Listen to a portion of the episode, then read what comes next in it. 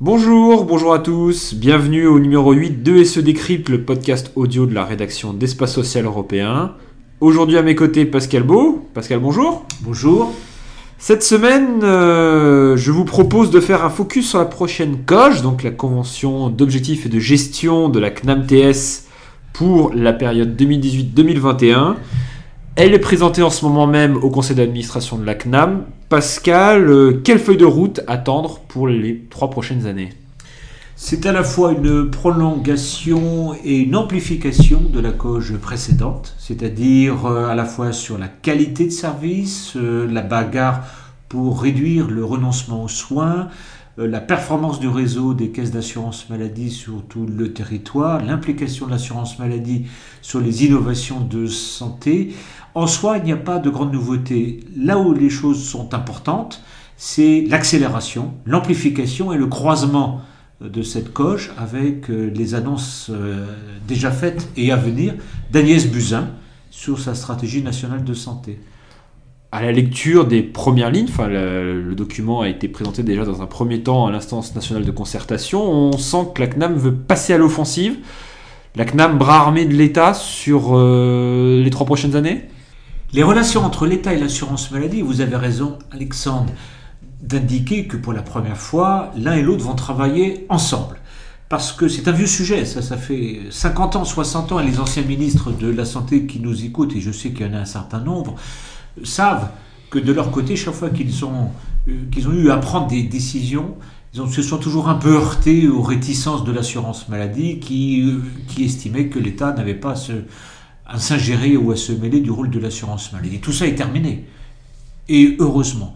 Donc là, pour la première fois, nous, avons une articulation entre le gouvernement, le ministère de la Santé, la ministre de la Santé Agnès Buzyn et l'assurance maladie sur les domaines de compétences que nous avons déjà vus, c'est-à-dire notamment en matière de réorganisation de l'offre de soins, d'innovation de santé, etc.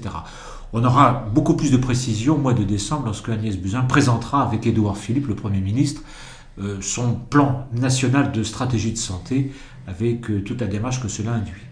On peut penser qu'à ce moment-là, euh, a priori, la, ministre avait indiqué qu'il aurait des plans, des stratégies régionales de santé.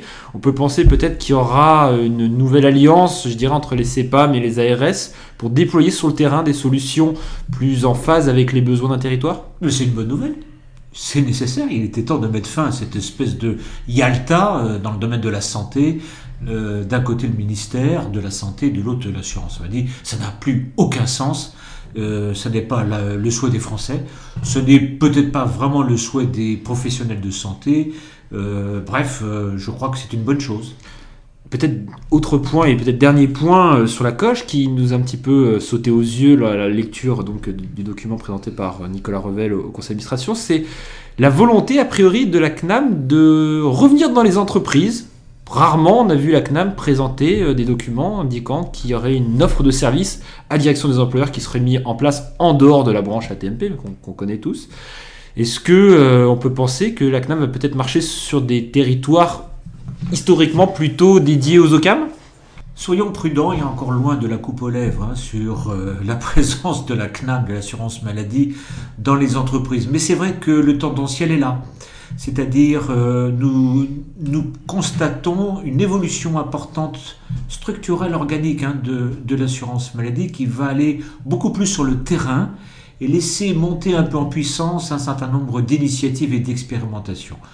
Moi, je trouve que ça va vraiment dans la bonne direction. C'est ce que nous attendions les uns et les autres depuis de nombreuses années, qu'on soit patient, assuré social, cotisant, ou en tout cas acteur euh, de santé. Merci Pascal pour ce point de vue. Et nous vous donnons rendez-vous la semaine prochaine pour le prochain numéro de SE Décrypte. Merci à tous, bonne fin de semaine, bon week-end, au revoir. Au revoir.